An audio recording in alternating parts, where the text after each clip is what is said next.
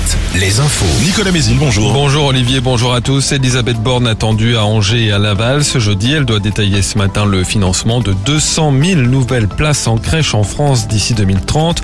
À Laval, cet après-midi, la première ministre abordera le projet de loi de mise en place de France Emploi, le successeur de Pôle Emploi. De nouvelles restrictions d'eau liées à la sécheresse dans la Sarthe. Il n'a pas plu depuis le 15 mai. Certains bassins versants ont atteint le seuil de vigilance, d'autres le seuil d'alerte. Pour euh, ces derniers, des mesures sont mises en place comme l'interdiction d'arroser les pelouses ou les espaces verts en journée et le remplissage des piscines privées. Encore euh, quelques heures pour déclarer vos revenus en ligne si vous habitez euh, un des départements numérotés entre 20 et 54. Ça concerne entre autres le Maine-et-Loire et la Mayenne. Pour la Vendée et la Sarthe, le délai court jusqu'à jeudi prochain. Au chapitre judiciaire, décision du tribunal de Nantes le 29 juin dans le procès de cet animateur d'un centre de loisirs de la Roche-sur-Yon.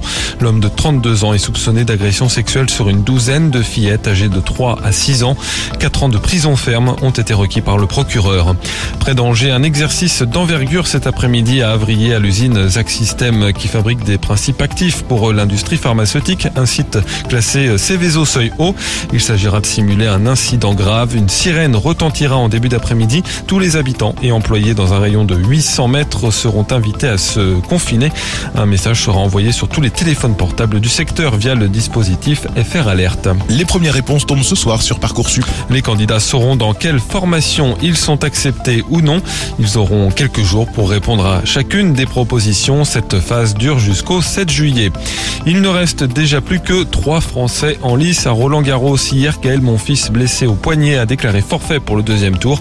Six tricolores, dont Caroline Garcia et Lucas Pouille, ont été éliminés hier. Enfin, le temps de ce jeudi, encore du soleil et de la chaleur, moins de vent et des maxis qui seront donc en hausse, comprises entre 27 et 30 degrés. Très bonne journée à tous sur Alouette.